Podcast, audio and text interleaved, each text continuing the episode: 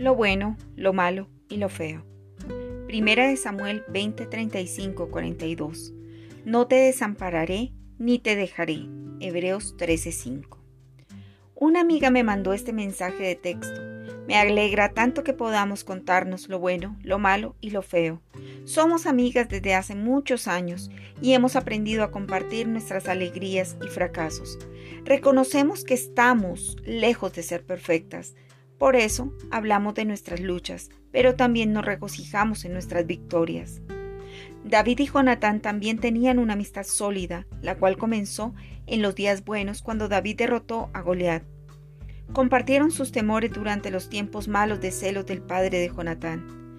Finalmente, sufrieron juntos en la época fea en que Saúl planeaba matar a David. Las buenas amigas no nos abandonan cuando las circunstancias externas cambian, permanecen a nuestro lado en las buenas y en las malas. También nos aconsejan acudir a Dios en los momentos feos, cuando quizá nos sintamos tentadas a alejarnos de Él.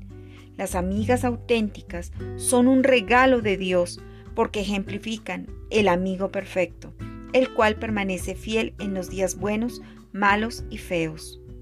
Tal como nos recuerda el Señor, no te dejaré ni te desampararé. Hebreos 13:5